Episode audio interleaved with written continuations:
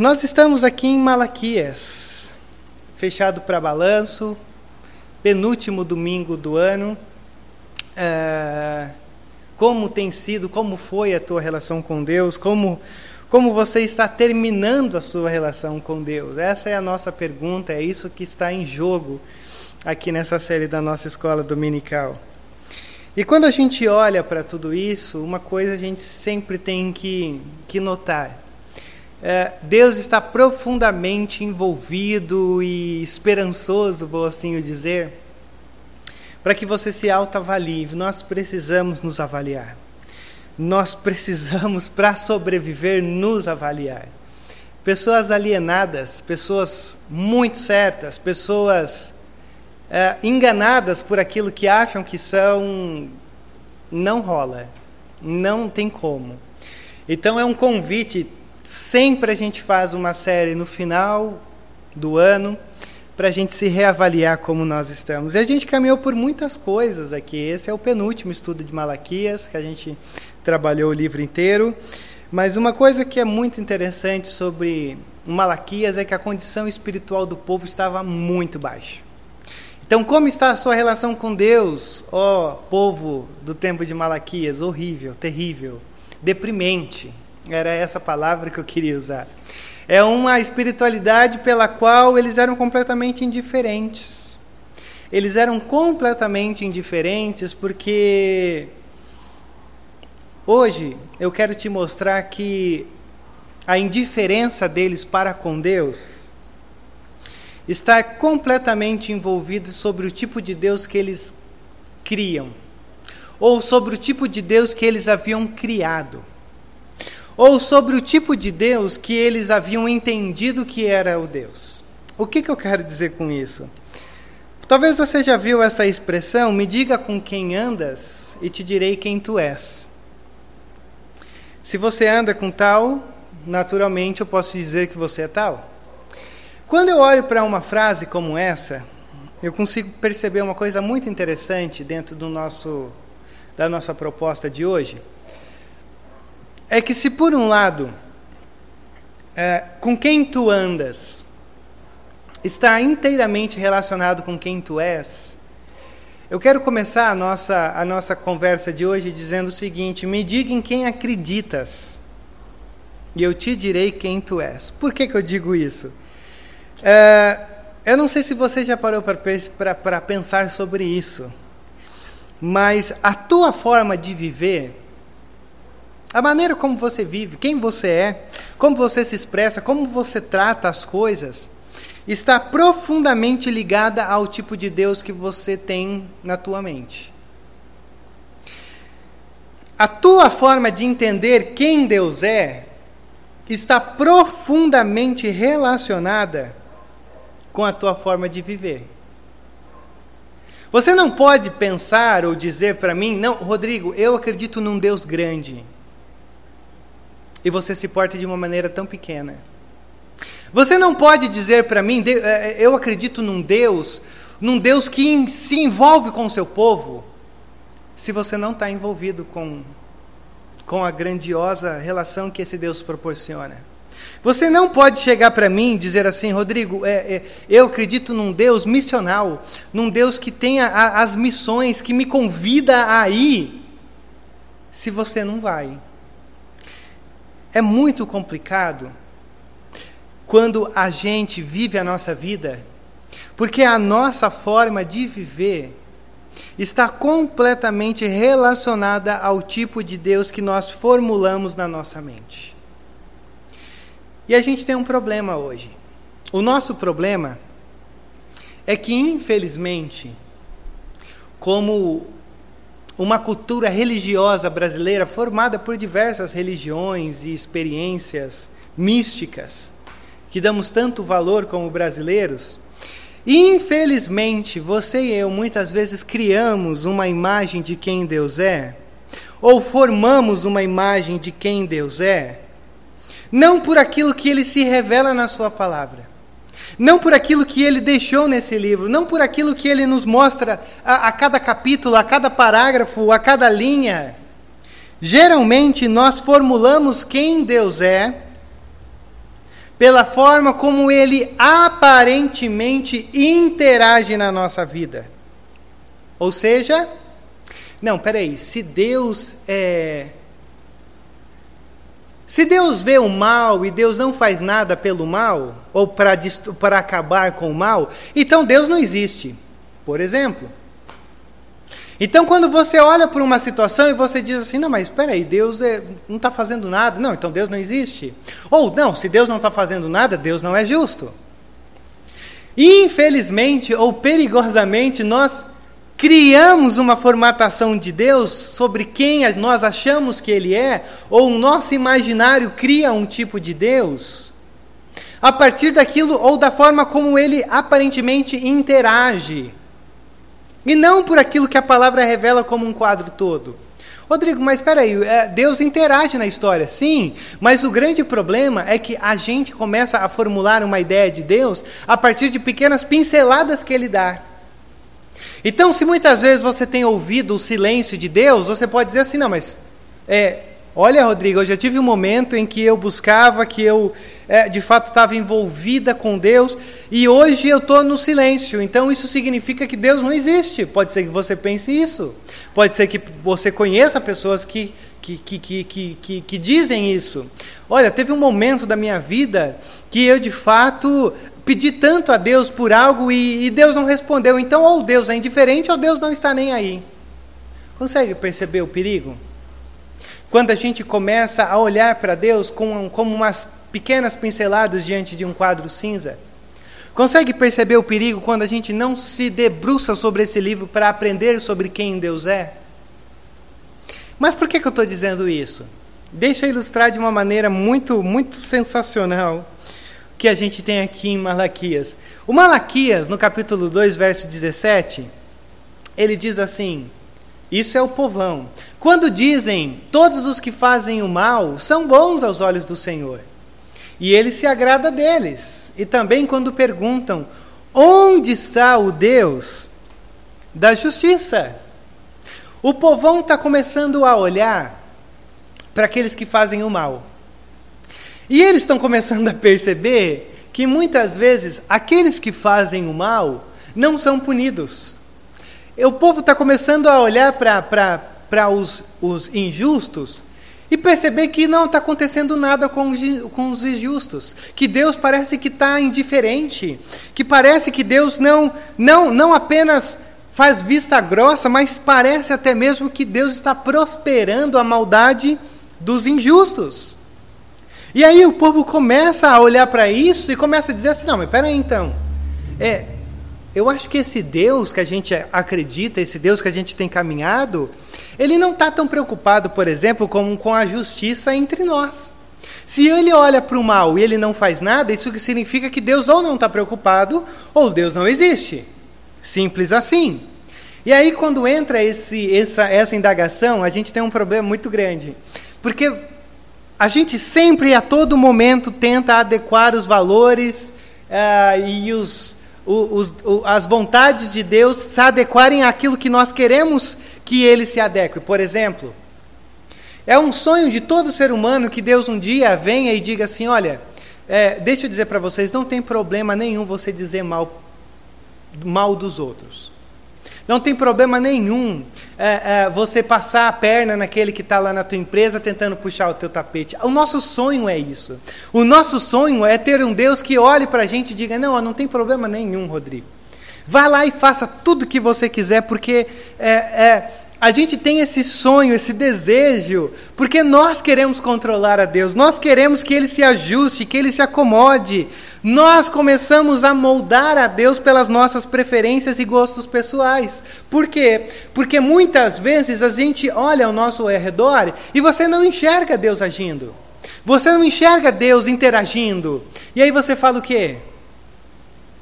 Não, peraí, mas eu acho que Deus não está preocupado com isso daqui.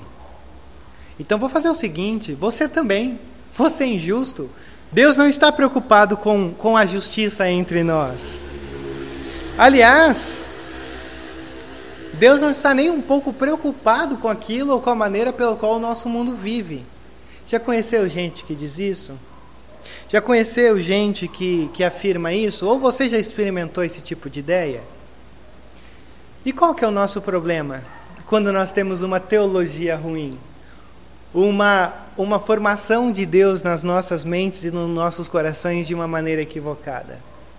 O nosso problema é que quando você tem uma teologia ruim, um conhecimento de Deus ruim,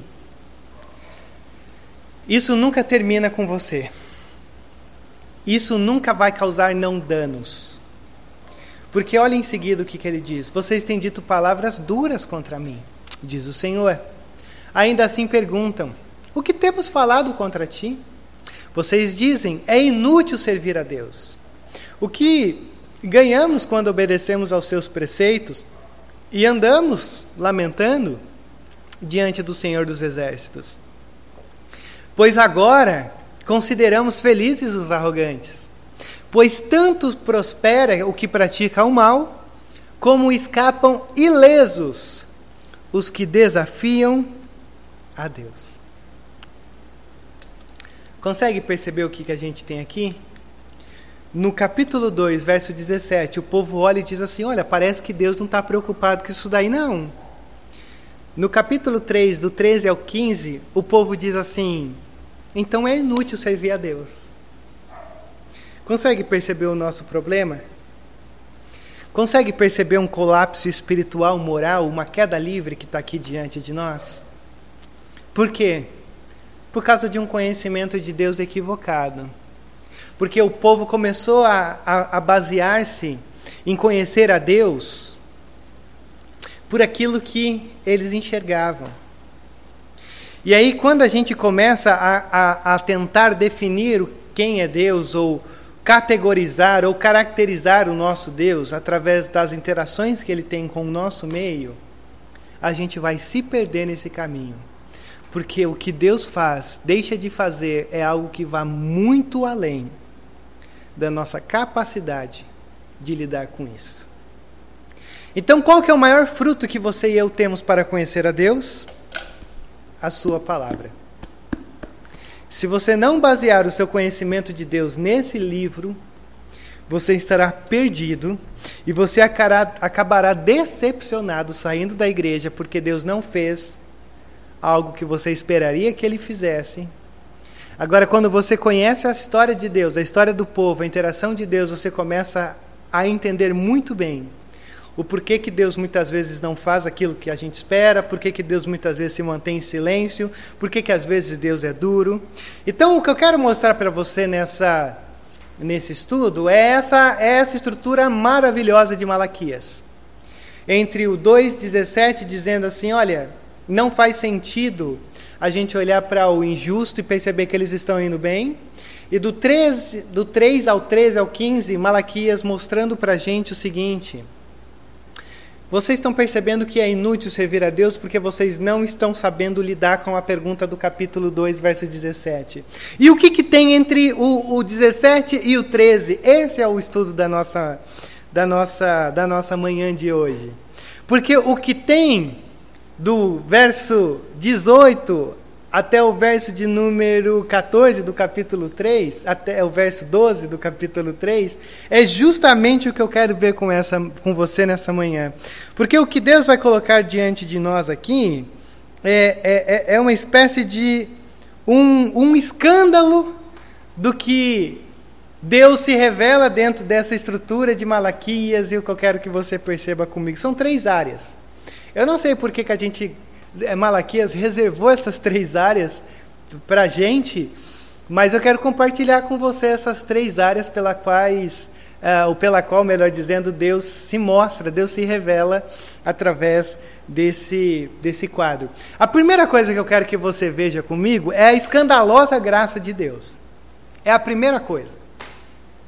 Não é apenas a primeira coisa que eu quero que você veja comigo, mas é a primeira coisa que o texto vai nos dizer. Olha só o que, que diz o verso de número 1 do capítulo 3. Vejam, eu enviarei o meu mensageiro que preparará o caminho diante de mim. Então, de, re, de repente, o Senhor que vocês buscam virá para o seu templo, o mensageiro da aliança. Aquele que vocês desejam virá, diz o Senhor dos Exércitos. Ora, por que, que eu digo ou chamo a escandalosa graça de Deus? Vejam uma coisa. É, quando você tem uma, uma ideia inteira né, do Malaquias e do povo, você. Se eu fosse Deus, eu já tinha acabado com esse povo. Eu já tinha destruído todo mundo e dito assim: olha, não quero mais nada com vocês, porque não não está dando, não está rolando. Vocês são um povo muito ruim. Tanto que Deus até disse assim: olha, seria melhor que alguém dissesse: vamos fechar as portas do templo para que ninguém vá e ofereça nada a mim, porque vocês estão menosprezando, estão entregando pior a mim. Vocês, na verdade, estão fazendo tudo de qualquer jeito, estão me roubando, uh, se casando. Uh, as pessoas são descartáveis para você. Ora, todos nós temos um senso de justiça. E muitas vezes o nosso senso de justiça vai muito além da piedade.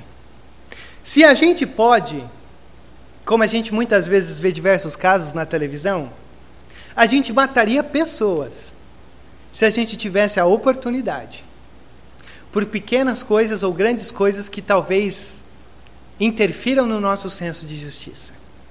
É, é, essa semana eu vi uma coisa que eu experimentei isso. Não sei quantos de vocês viram uma notícia aqui em São Paulo. Algumas pessoas roubaram uma van e dentro dessa van, essa van era de uma ONG, se eu não me engano, não sei se era ou era alugada, alguma coisa assim, que tinha 70 gatos dentro dessa van que foram resgatados. Os caras roubaram essa van. Uh, não sei se foi ontem, porque eu li a notícia ontem, encontraram essa van queimada num matagal aqui da ZL. Uh, alguns gatos foram mortos e diversos gatos estavam espalhados por essa mata. Ora, o que, que o Rodrigo pensa na primeira emoção que sente ao olhar para isso? Eu não posso nem dizer isso porque talvez o YouTube até bloqueie. Qual que é a, a, a, sensação que você tem ao ver pessoas levando uma van de uma ONG, olhando para os gatos, matando alguns, queimando a van, soltando o resto para que morra no meio da mata? Ora, um, alguém como eu não, não teria piedade alguma diante de ter o meu senso de justiça afetado. Quando a gente olha para esse texto, eu vejo a escandalosa graça de Deus, sabe por quê? O povo está fazendo tudo errado diante de Deus. E Deus olha para esse povo e diz o quê? O Senhor que vocês buscam virá para o seu tempo. Vejam, eu enviarei o meu mensageiro, preparará um caminho diante de mim, mensageiro da aliança, aqueles que vocês desejam virá. Perceba uma coisa muito simples. Antes de Deus se revelar como um Deus de justiça, um Deus que julga, Deus a todo momento se revela um Deus da graça. Um Deus que coloca diante de você uma oportunidade de recomeçar. A todo momento. A todo momento você tem um Deus assim na Escritura. A todo momento você tem um Deus que não quer que ninguém se perca. Um Deus que não tem prazer na morte do injusto. Um Deus que a todo momento está chamando ah, ah, ah, pecadores para que venham para si. A todo momento você tem um Deus que olha para aquele povo, para as pessoas que fazem um monte de bobagem, que olham para mim, para você e diz assim: não continue nesse caminho. Volte para o caminho da vida, volte para o caminho da graça, volte para o caminho do renovo. Por quê? Porque existe uma prioridade do Evangelho no coração do nosso Deus. Deus ele prioriza o Evangelho. Deus prioriza as boas novas que nos carregam para uma vida sendo transformada por Ele mesmo.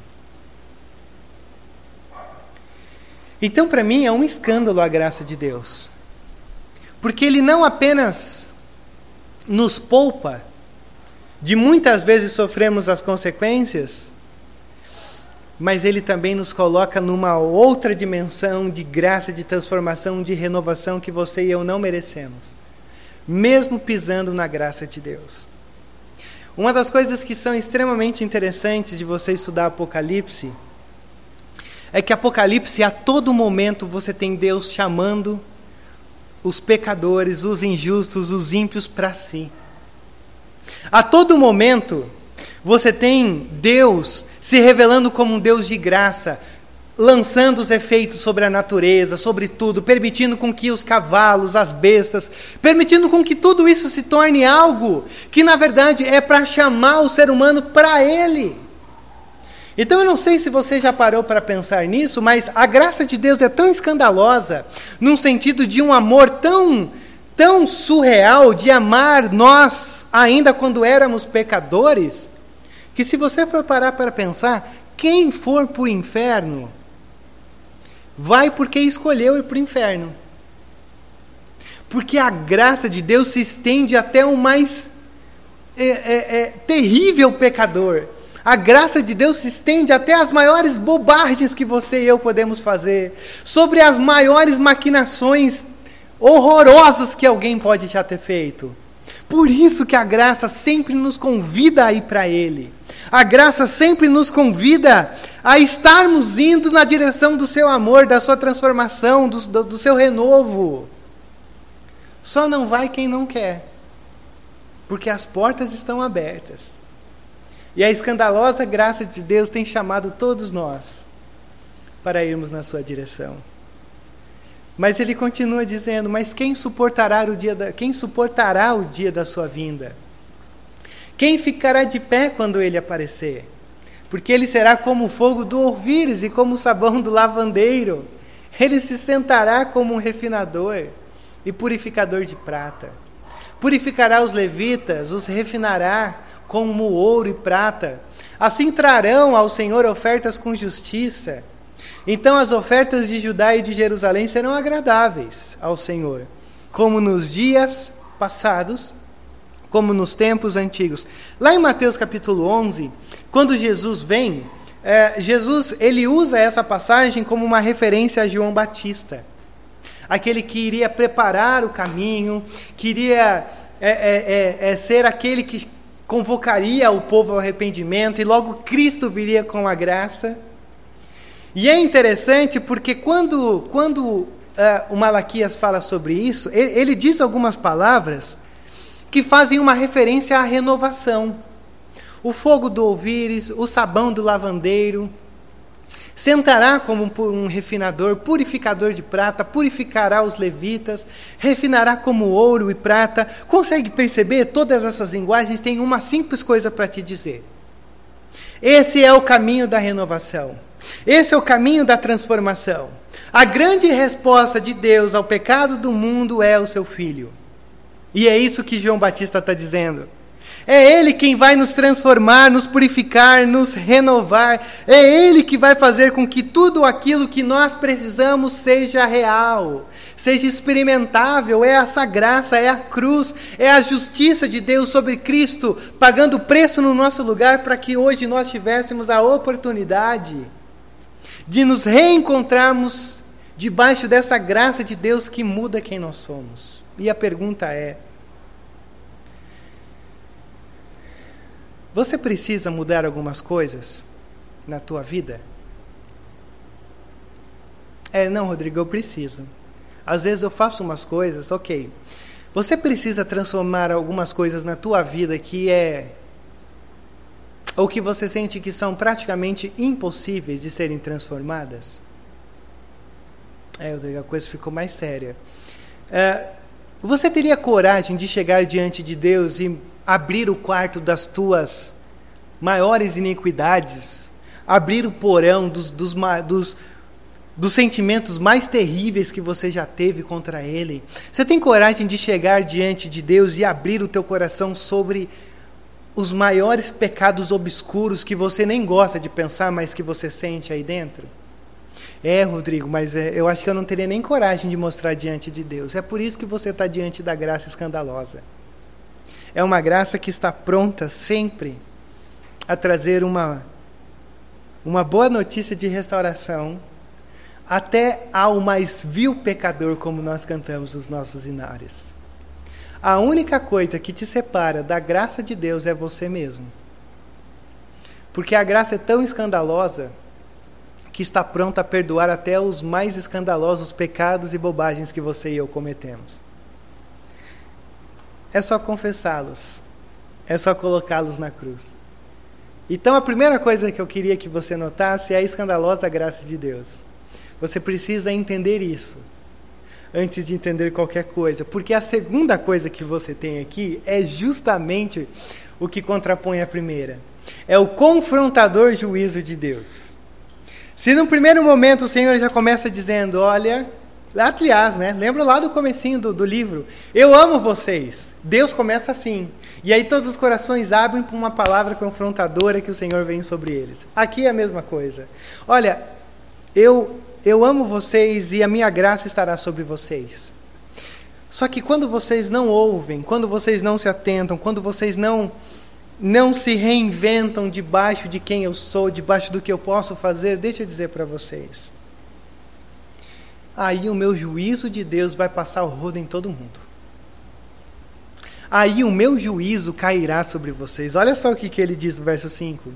E eu virei a vocês trazendo juízo sem demora, eu vou testemunhar contra os feiticeiros, contra os adúlteros, contra os que juram falsamente, contra aqueles que exploram os trabalhadores em seus salários, que oprimem os órfãos e as viúvas e privam os estrangeiros dos seus direitos, e não têm respeito por mim, diz o Senhor. Eu virei a vocês trazendo juízo. Deixa eu dizer uma coisa para você. Talvez você já tenha percebido que Cristo ele veio montadinho num jumento, como alguém trazendo graça sobre nós através da cruz. Mas quando você olha o desenrolar da tua Bíblia, você vai perceber que haverá um momento em que Cristo virá como um grande rei montado num cavalo branco trazendo juízo sobre aqueles que se negaram a encontrar-se com, com a sua graça. Então, o mesmo Deus que veio em Cristo, trazendo misericórdia em suas asas, virá novamente trazendo juízo sobre as suas asas. Tá, mas por que, que Malaquias fala sobre isso? Malaquias fala sobre isso? Porque lembra o que estava acontecendo com o povo? O povo estava dizendo assim: não, Deus não se importa. Olha, está vendo? Os ímpios estão prosperando. É, é inútil servir a Deus. É, não vamos entrar por esse caminho de servir a Deus, de querer obedecer a Deus, de viver para Deus. Não. Vamos entrar por esse caminho de sermos igual aos ímpios, porque Deus não está nem aí. E aí que entra a palavra. Eu virei contra vocês, trazendo juízo. Por quê? Porque eu sou um Deus que se importa com a forma que vocês estão vivendo. Eu não sou um Deus que pode ser maquinado, formatado por aquilo que vocês estão achando. Aliás, sabe aqueles ímpios que estão prosperando? Assim, Deus, a gente sabe. Parece que eles estão prosperando. Mas dá uma olhadinha lá no Salmo 73. Sem demora, o Senhor virá trazendo juízo sobre eles. Porque eles prosperam, mas eles prosperam sobre lugares escorregadios, que a qualquer momento eles podem cair. Consegue perceber como é perigoso a gente formatar uma imagem de Deus? Pelas aparentes interações que ele faz? Está percebendo que Deus está colocando aqui diante desse povo, dizendo assim: Deixa eu te dizer, deixa eu te lembrar quem eu sou. Não pense, não, não, não, vá por aquilo que eu pareço ser, vá por aquilo que a palavra, porque a palavra vai te direcionar sobre quem eu sou. E aliás, até como eu interajo. Ou quando eu não interagi, olhe nas histórias e saiba que eu também não interagi com alguns para propósitos específicos. Contra quem que o Senhor virá? Feiticeiros, manipuladores de espiritualidade. Adúlteros. Aí dá uma pegada. Contrapartes da igreja. Jesus disse que o teu olho já faz com que você seja um adúltero se você olha para uma mulher ou se você olha para um homem uh, com certa perversidade. Contra os que juram falsamente, mentirosos. Uh, mas mentira pequena também cabe? Cabe. Aqueles que exploram os trabalhadores em seus salários. Não, Rodrigo, peraí, está enganado. Não é possível que o juízo de Deus vai cair sobre gente assim. Eu jamais imaginei que Deus estava preocupado com qualquer questão social, até mesmo dentro da minha empresa. Desculpa, mas a tua ideia de Deus está muito empobrecida. Ai daqueles que exploram os trabalhadores em seus salários. Não, Rodrigo, mas é só isso. Não. Oprimem os órfãos e as viúvas são indiferentes àqueles que estão sofrendo, os vulneráveis do nosso tempo. Rodrigo, mas eu pensei que isso daí era uma questão política. Eu juro para você que eu pensei que isso daí era papel de prefeito, de governador, de, de, de presidente.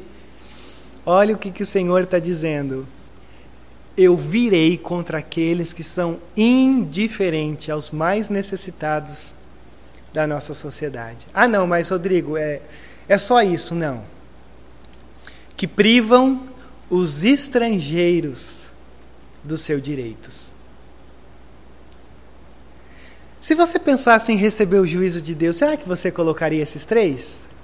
Ai daqueles que exploram com os trabalhadores em seus salários, que fingem que os necessitados não existem, e que privam os estrangeiros dos seus direitos?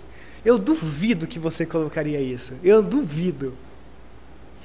Talvez o que você colocaria é que Deus viria com juízo sobre aqueles que não têm respeito por mim, que não têm respeito por Deus. Porque a gente muitas vezes formulou uma ideia de que Deus só está interessado na minha forma de adorar. Não, se eu estou no culto, tá bom. Se, se eu estou tendo a minha vida, a minha vidinha aqui com Deus, tá bom. Deixa eu dizer uma coisa para você. Ai daqueles que brincam com a espiritualidade. Ai daqueles que têm olhares perversos. Ai daqueles que se enganam com falsas verdades que são mentiras.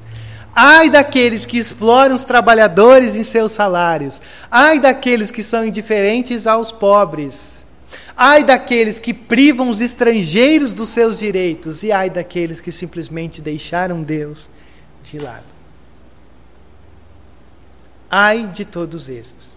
Mas, Rodrigo, deixa eu dizer uma coisa para você. É... Eu acho que eu estou nessa lista aí. Eu acho que eu estou nessa lista. E agora?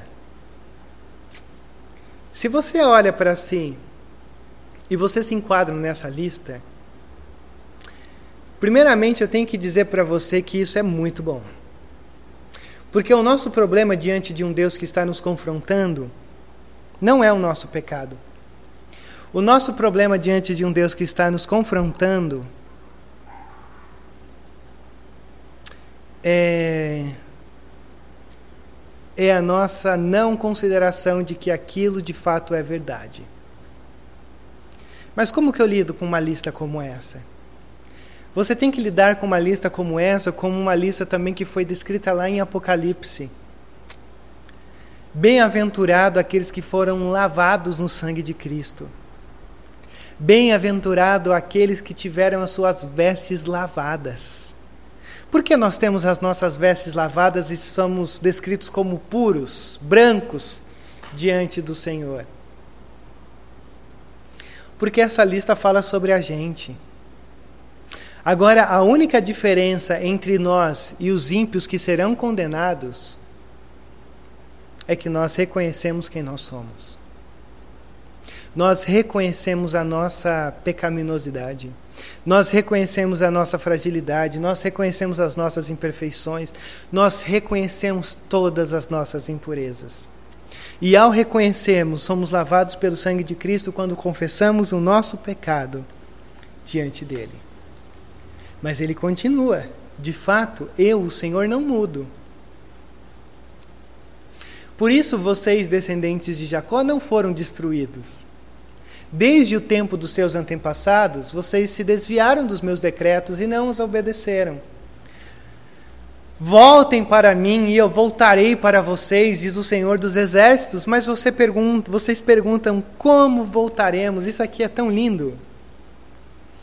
Eu, Senhor, não mudo. Eu disse que ia amar vocês. Eu fiz uma aliança lá atrás. E eu estou caminhando por essa aliança.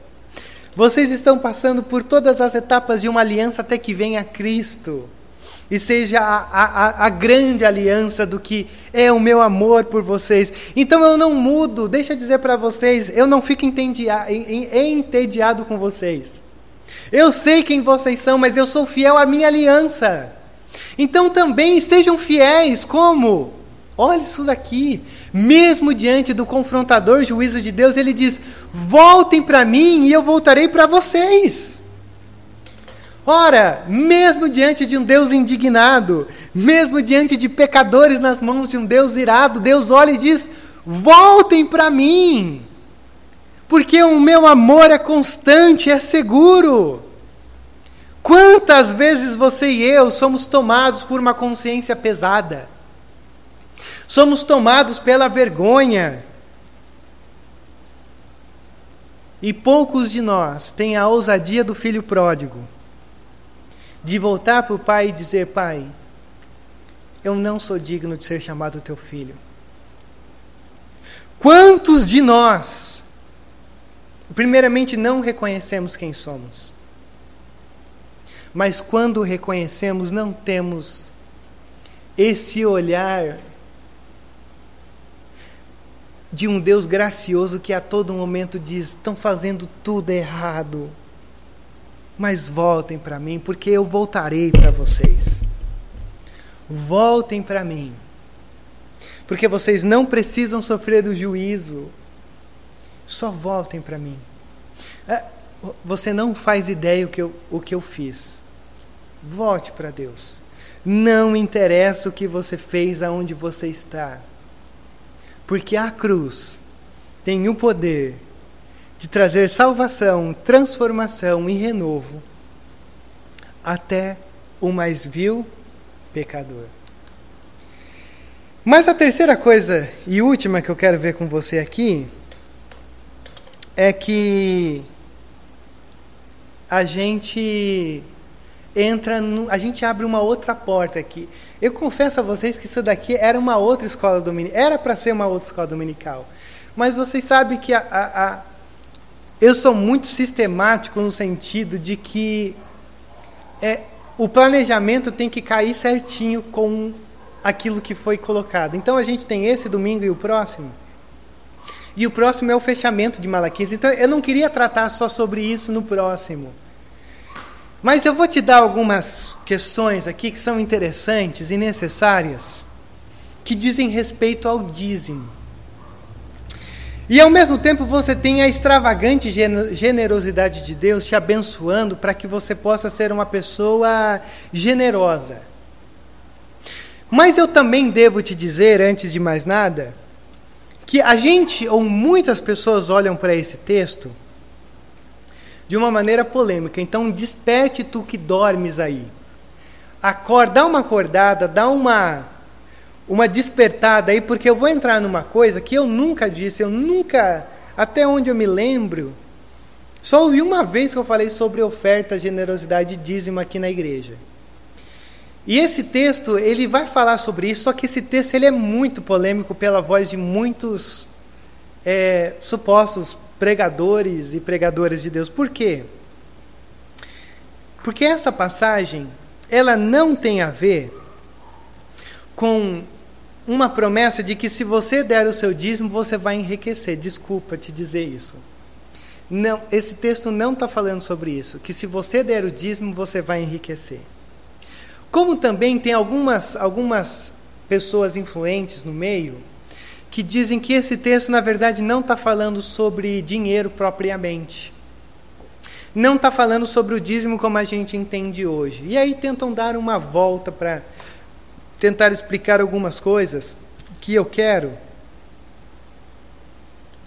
é, colocar aqui diante de você, para você entender, ou pelo menos para despertar alguma coisa em você. Talvez uma conversa e um café depois, se você ainda tiver dúvidas. Mas olha só o que está aqui. Pode um homem roubar a Deus? Contudo, vocês estão me roubando. E ainda perguntam: como é que te roubamos? Nos dízimos e nas ofertas. Vocês estão debaixo de grande maldição porque estão me roubando. A nação toda está me roubando. É, a gente tem uma denúncia e três motivações. Você está vendo que Deus está colocando o dedo na ferida. Deus aqui vai colocar o dedo na ferida quando envolve o nosso bolso, porque geralmente, é, quando a gente se, se converte, todas as áreas da nossa vida se convertem, menos a financeira. Diria também eu que o tempo também não se converte, porque a gente tem pouco tempo para estar diante de Deus. Mas se eu disser o tempo e a vida financeira, não sobra nada, não sobra nada de você. Mas o que, que acontece aqui? Você tem uma palavra forte.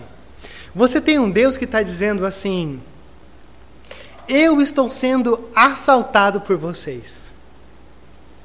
Vocês estão tirando a força algo de mim. Então você já começa a entender o dízimo como sendo uma devolução a Deus. Porque Deus se sente roubado, assaltado, quando o dízimo de Israel não chegava até aqueles que deveriam recebê-lo. Mas calma que já já eu vou chegar nisso. Por que, que eu acho interessante? É, quando você olha para esse período, você tem que lembrar-se pelas outras aulas dessa série o povo de Israel é um povo que a todo momento sofre. Eles acabaram de sair de um exílio, eles estão reconstruindo os templos, o templo, eles reconstruíram as paredes, eles estão reconstruindo as suas casas. E você, como eu, sabe muito bem que reforma custa caro. Reforma é caro. Reforma começa com uma coisa, quando vê já virou uma outra coisa. Você estava com a ideia de reformar a tua casa quando vê você já gastou o preço de construir uma nova casa. Ou seja, o povo aqui está reconstruindo. Então, automaticamente, o que tem que vir na nossa mente é que o povo está passando por uma vulnerabilidade financeira gigante. Alguns estão trazendo pouco dízimo, Alguns estão trazendo nada de dízimo por aquilo que a lei havia determinada. Lembra, por exemplo, que Deus disse nas aulas passadas o seguinte: Vocês estão pegando os animais bons e vendendo, e trazendo os animais é, defeituosos aqui para oferecer a mim. Lembra que Deus diz: Eu quero o melhor. Mas o povo falou assim: Não, mas peraí, como é que eu vou é, entregar o melhor lá no templo, lá para o sacerdote oferecer de sacrifício. Uh, e aí eu estou com um monte de animal aqui que ninguém vai comprar. Então vou fazer o seguinte: eu vou dar para o Senhor o que ninguém vai comprar, e vou pegar o melhor e vou vender para me sustentar. Era isso que estava acontecendo. Lembre-se também na semana passada que os casamentos também, eles davam-se em casamento, desdavam, era uma, uma coisa horripilante, porque muitos casamentos eram gananciosos, era para herdar algo que alguém tinha, alguma coisa assim. Ou seja, se você olha para mim, e se eu sou Malaquias nesse tempo, eu olho, olha, o pessoal está reconstruindo, o pessoal está passando por uma turbulência financeira, uh, e aí o Senhor olha para mim e diz assim: Rodrigo, a coisa está feia. A coisa está complicada porque o povo não tem entregado o dízimo. Qual que é a primeira coisa que eu diria? Senhor, mas olhe só, é, o povo voltou do exílio, Senhor. O povo está mal das pernas. O povo financeiramente está abalado. Senhor, precisamos ser mais compreensíveis. Porque o teu povo está passando por um momento muito difícil. Era o que eu diria. Mas o que, que Malaquias diz? Malaquias não vê assim. Malaquias olha para as contribuições do templo E Malaquias vê que isso é um grande problema espiritual. Por isso eu quero já dizer uma coisa simples para você. Mesmo havendo dificuldade financeira, Deus não isenta o seu povo de, da responsabilidade de ser generosos. Deus não nos isenta de sermos generosos nos piores momentos financeiros da nossa vida. Rodrigo, mas como assim? Posso tentar responder isso de uma maneira simples? Quando Jesus fala sobre ansiedade, no capítulo 6 de Mateus, e ele diz: Não fiqueis ansiosos, porque são os pagãos que ficam ansiosos, mas o Deus Pai, Pai é uma palavra-chave sabe do que vocês precisam. O Deus Pai sabe do que você precisa. Sabendo do que você precisa, Ele não vai te dar nem menos nem mais do que você precisa. Isso significa que Ele vai te dar o necessário para o que você precisa. Rodrigo, mas espera aí, não é possível, é, assim, eu não estou conseguindo pagar tudo que eu tenho. Talvez o tudo que você tem não é tudo que você precisa. Talvez você tenha muitos mais, muito mais cestos para receber o pão de Deus do que você precisa. Porque, na verdade, a gente muitas vezes pode reclamar, mas eu acredito, sinceramente falando, que a nossa Netflix, que a nossa Disney agora, a Amazon, você não precisa disso. Isso é luxo. Então, quando a gente olha para isso, eu acho muito interessante. Porque o dízimo, essa, essa coisa da contribuição, da generosidade, ela vem antes da lei de Moisés, estabelecendo todos os princípios que eu vou te mostrar agora. Mas a lei, ela, ela só detalha como a coisa funcionava. Rodrigo, e como a coisa funcionava? Olha só, o dízimo no Antigo Testamento, ele funcionava, embora seja muito complexo, mas ele funcionava sobre três diretrizes. Você tinha o dízimo para os levitas. Lembre-se que os levitas não receberam terra. E diferente de você pensar que levita é coisa de músico na igreja, que você está de brincadeira, se você acredita ou se você ainda enxerga só isso, que os levitas hoje são os músicos, não tem, assim, não vou dizer que não tem nada a ver, mas a coisa é muito mais grandiosa do que isso. Mas os levitas, eles, eles não receberam uma terra. Então os levitas não podiam cultivar. Então o que, que acontecia? Aqueles que cultivavam em Israel davam um décimo dos seus rendimentos para os levitas. Por que, que os levitas não, não receberam terra? E por que, que os levitas recebiam uh, uma porcentagem ou um décimo daqueles que cultivavam? Porque os levitas não deveriam ficar sobre as preocupações e ocupações de fora do templo. Então o povo olhava e dizia assim: Olha, nós daremos uma parte do nosso, da, é, dos nossas agriculturas, das nossas plantações para vocês, daremos uma parte é, daquilo que nós conseguimos, para que vocês tenham um serviço integral dentro do templo. Está muito relacionado à nossa visão de igreja hoje como um presbiterianismo conservador. O pastor, ele é um pastor integral. E toda a contribuição da igreja vai uma parte para sustentar o pastor e a sua família que estão na igreja. Por quê? Talvez você já se perguntou. Para que o pastor se dedique de uma maneira integral a servir a igreja.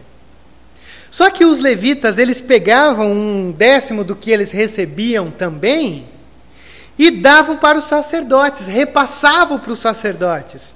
Então, dessa forma, tanto os levitas como os sacerdotes, eles eram. É... Bom, eu vou ser muito direto com a palavra. Eles eram sustentados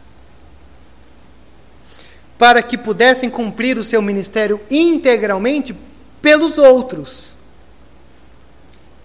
Então, um décimo dos dízimos do Antigo Testamento ia para os levitas e dos levitas para os sacerdotes.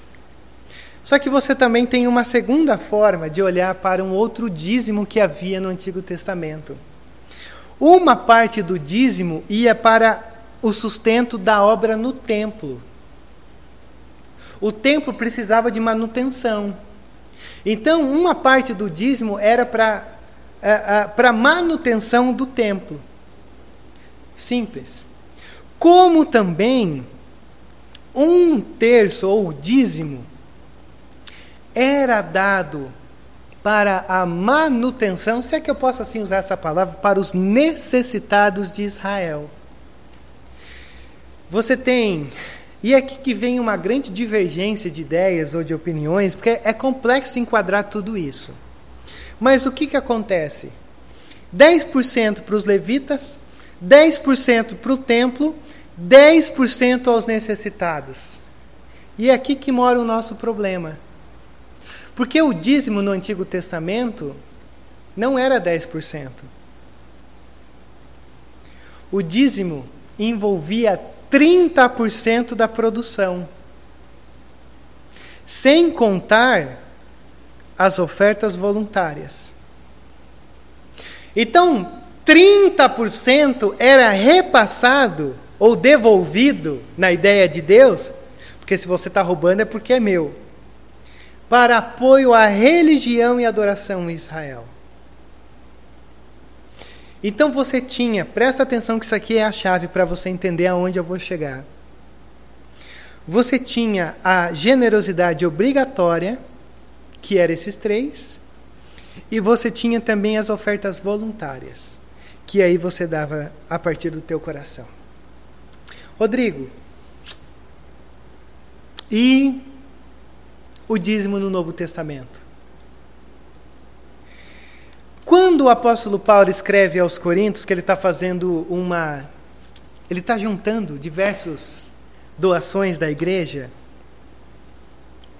O apóstolo Paulo ele diz assim: Olha, eu estarei aí com vocês no, no primeiro dia da semana, isso é o domingo, por isso que a gente acredita que o dízimo também é uma forma de adoração, as ofertas, a generosidade é uma forma de adoração, porque ele diz assim: é, eu, eu, eu, eu escrevo para vocês porque eu sei que vocês estão juntando as doações. E aí, daqui a pouco, alguém vai aí buscar. Então, fiquem preparados, não sejam pegos desprevenidos. Por isso que eu estou escrevendo. Por quê? Porque essa doação de Corinto era uma doação também para a manutenção e o avanço do Evangelho. Mas a minha pergunta é: será que essa doação era uma doação planejada? Ou seja, é 10%? Ou será que era uma doação voluntária? E aí o que, que acontece? Talvez a discussão não seja essa. Talvez a nossa discussão seja que agora a contribuição ela não está focada num templo. A contribuição de uma igreja local como a nossa, ela está sendo desenvolvida no ministério da igreja local. E o que, que eu quero dizer com isso? O Novo Testamento, ele não estabelece uma porcentagem. O Novo Testamento, ele não estabelece uma, uma porcentagem, e presta atenção mais uma vez aqui mas ele pressupõe uma liberalidade e abundância. Ou seja, nesse caso, um dízimo de 10% na igreja hoje seria uma restrição à generosidade que o Novo Testamento propõe para mim e para você. Rodrigo, está confuso. Calma. Nós, como uma igreja presbiteriana conservadora, nós colocamos o dízimo percentual. O dízimo pressupõe esse 10%.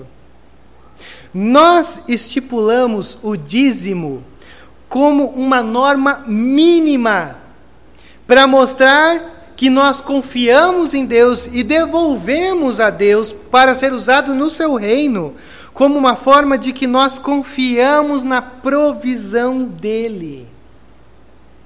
Mas restringir a minha generosidade a 10% de tudo que eu recebo,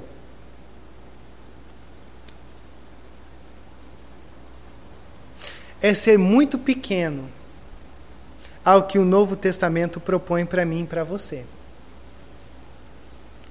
Porque o Novo Testamento propõe uma abundância, uma solidariedade, uma generosidade para que todas as esferas do reino possam ser atingidas a partir da nossa contribuição. Rodrigo, qual que é a grande questão aqui? A grande questão que está aqui diante de nós é a nossa visão de mordomia. E a mordomia é uma questão do nosso coração. E esse é um problema recorrente na história de Israel nesse momento e na história da igreja hoje. O dízimo nada mais é do que um lembrete que nós somos mordomos daquilo que Deus tem nos dado. E nós devolvemos a Deus com uma maior generosidade, porque a gente olha para tudo aquilo que nós ganhamos e a gente diz: Senhor, obrigado. Obrigado porque tudo isso que eu ganho não não é para satisfazer os meus interesses, para assinar, fazer todas as assinaturas que estão aí na internet. Além de tudo isso, Deus, a minha generosidade vai diante do Senhor, porque eu também quero fazer parte das necessidades que o teu reino tem, ou as extensões que a igreja local tem feito. Por isso, Senhor, eu só estou te devolvendo algo em reconhecimento aquilo que o Senhor tem me dado. Por isso que o nosso caminho, como uma igreja confessional, é que as nossas doações elas precisam ser sacrificialmente planejadas e proposital. A nossa generosidade gira em torno disso. É um sacrifício com propósito. Porque quando o Senhor trata dessa questão, ele diz: não ser generosos é roubar a Deus. Não ser generosos é roubar a Deus. Por isso que ele diz: vocês estão debaixo de grande maldição. Por quê? Porque estão me roubando.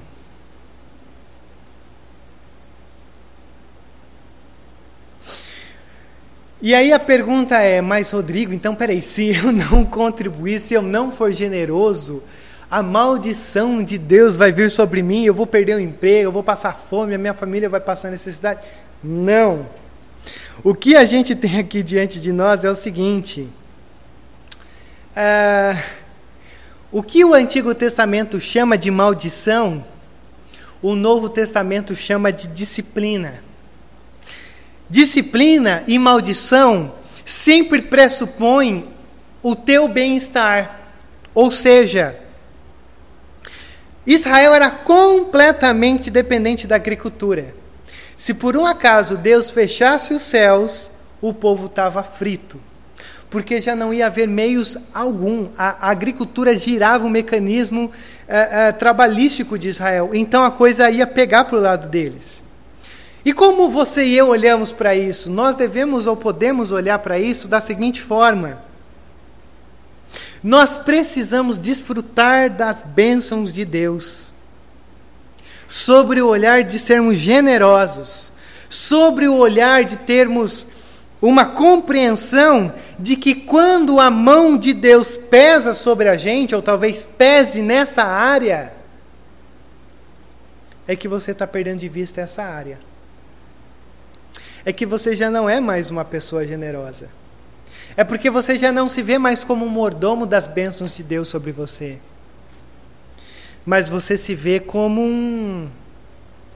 que tudo aquilo que você recebe é fruto da tua mão. É fruto da, da tua capacidade. E não de um Deus que dá a tua mão, de um Deus que te dá força para levantar. De um Deus que abençoa as obras das tuas mãos. Então, muitas vezes, pode ser que Deus pese a sua mão para nos despertar. Porque eu também tenho que te dizer uma coisa simples. Quando o Senhor não está em todas as áreas da nossa vida, a coisa vai desencaminhar. É natural. É natural que Deus sempre é a prioridade, em seguida vem tudo isso. Porque o tudo isso só pode ser regulado quando Deus está em primeiro lugar. E aí, ele vai te dar três uh, últimas motivações, encorajamentos, para você ser uma pessoa que de fato compreenda a sua generosidade. E a primeira delas é: tragam o dízimo todo ao depósito do templo para que haja alimento em minha casa. Ponham-me à prova, diz o Senhor dos Exércitos, e vejam se não vou abrir as comportas dos céus e derramar sobre vocês tantas bênçãos que nem terão onde guardá-las. O Senhor está dizendo: quando a vida de vocês está regulada, quando vocês são generosos, vocês serão abençoados. Mas olhe só, com muito cuidado, isso aqui não é uma barganha, não é uma troca, eu dou o dízimo para receber mais. Não tem nada a ver com isso. Sabe o que tem a ver? Sabe quando você não está muito contente no teu trabalho? Por que, que você não está contente? Não, eu não estou contente porque. Ah, eu estou recebendo pouco. Por quê? Ah, porque eu não consigo comprar algumas coisas que eu quero. Sabe qual deveria ser a maior motivação que você deveria ter? Para ficar chateado com o seu trabalho, para procurar outros rumos e coisas assim? É que você é pouco generoso. Eu te desafio a começar a orar assim: Senhor, o que eu recebo é tão pouco para eu ser generoso. E eu quero ser mais generoso, Senhor. Então abençoe as obras das minhas mãos, abençoe meu trabalho. Abençoe aonde eu estou, porque eu quero ser mais generoso. Eu duvido que Deus não responderia a tua oração se a pauta do teu coração fosse: Senhor, eu quero ser mais generoso. Porque nós estamos diante de, um, de uma generosidade de Deus extravagante. E Ele promete a tua bênção ao ponto que Ele diz assim: vocês terão que ter depósitos. Porque vocês vão colher tanto, mas tanto que vocês vão ter que guardar. mas guardar para generosidade.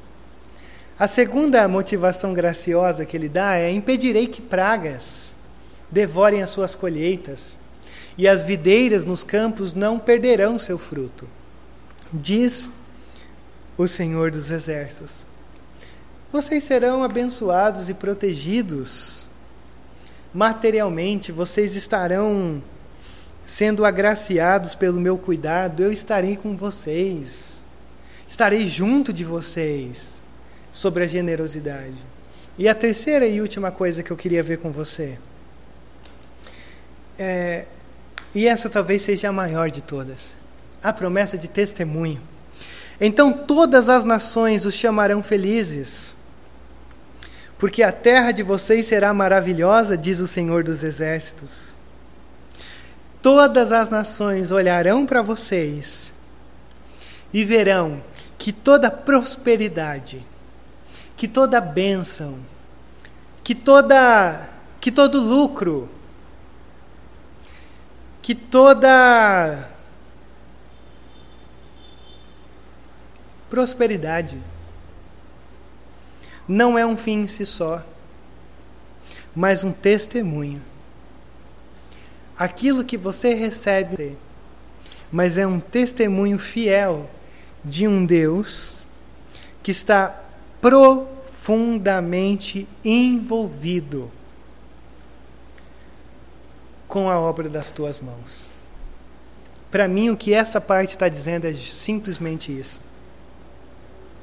Deus está profundamente envolvido com o teu trabalho, com a tua generosidade. E se Deus está profundamente envolvido, você não pode ser mais generoso do que Deus quer que você seja generoso. Porque o que Ele tem te dado é o suficiente para você desfrutar daquilo que você tem, mas para você também ser generoso ou generosa. Simples assim. O profeta Oséias, no capítulo 4, verso 6, ele diz assim: O meu povo foi destruído por falta de conhecimento. E uma vez que vocês rejeitaram o conhecimento, eu também os rejeito como meus sacerdotes. Uma vez que vocês ignoraram a lei do seu Deus, eu também ignorarei os seus filhos. Sabe que é uma lei dura. Fez, eu faço. Não fez, eu não faço. E eu acho que tudo isso que a gente viu nessa manhã deve ser visto sempre sobre a, a prisma de que através do que Cristo fez, é, o nosso conhecimento de Deus passa a ser suficientemente é, é, entendível. Porque quando nós olhamos para Cristo, nós olhamos para Deus. Cristo é a imagem perfeita e a revelação final de quem Deus é. Então, se você tem a imagem de Cristo como a imagem de Deus, você tem a imagem de Cristo numa cruz morrendo por amor por mim por você. E ressuscitando ao terceiro dia, para que essa cruz ressuscite também a nossa condição de homens e mulheres caídas e caídos, para uma condição de homens e mulheres de Deus. Por isso que quando Paulo escreve a 2 Coríntios, Paulo diz assim: que as nossas obras de justiça sejam multiplicadas. E eu encerro a nossa, a nossa fala nessa, nessa manhã com isso. Que as nossas obras de justiça sejam multiplicadas. Que a graça de Deus possa ser multiplicada sobre quem nós somos que o chamado de Deus através da sua ira, dizendo: voltem para mim, seja multiplicado sobre quem nós somos. E que essa extraordinária generosidade de Deus seja multiplicada sobre quem nós somos. É tudo sobre Cristo, é tudo sobre graça e é tudo sobre generosidade. Vamos orar? Deus, mais uma vez, obrigado por esse privilégio. Obrigado pelo teu cuidado. Obrigado, Deus, por essa palavra. Obrigado por Malaquias, por esse texto. Deus, são coisas tão profundas e muitas vezes difíceis de serem traduzidas, impossíveis de serem colocadas de uma maneira viva sobre quem nós somos.